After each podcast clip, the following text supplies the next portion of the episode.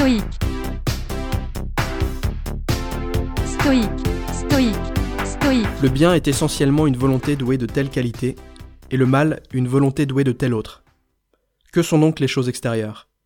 Des matières pour la volonté qui atteindra son propre bien ou son mal en vivant au milieu d'elle.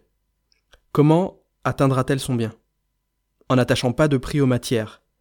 Les opinions que l'on a sur les matières rendent la volonté bonne quand elles sont dans la ligne droite, et mauvaise quand elles s'en écartent.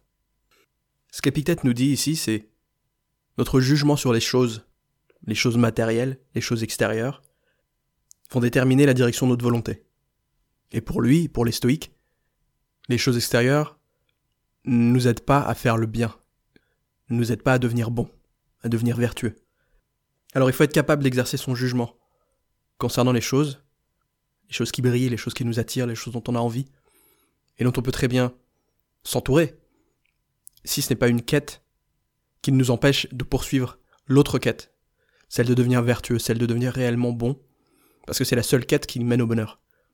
Et d'ailleurs, elle n'y mène pas, elle est le bonheur. Le bonheur n'est pas une destination, mais c'est le chemin qu'on parcourt quand on cherche à se rapprocher de la vertu. Alors regardez autour de vous dans votre vie les choses qui vous alourdissent, les choses auxquelles vous êtes attachés, soit que vous possédez déjà et dont vous avez du mal à vous défaire, ou les choses après lesquelles vous courez, que ce soit avec succès ou non d'ailleurs. Parce que parfois ces choses-là nous détournent du bien simple, de la vertu simple, des choses intérieures et non extérieures, c'est-à-dire de la maîtrise de soi, de la maîtrise de ses émotions, de son âme, de ses décisions. Forger son caractère et forger sa volonté, c'est être capable de s'affranchir des choses extérieures pour chercher à construire quelque chose qu'on ne peut pas vous enlever, quelque chose qui sera toujours à vous, parce que ce n'est pas une chose matérielle. Donc exercez votre jugement et ayez la volonté de poursuivre les choses qui vont vous grandir, qui vont vous assagir et vous rapprocher de la vertu. Voilà, à demain.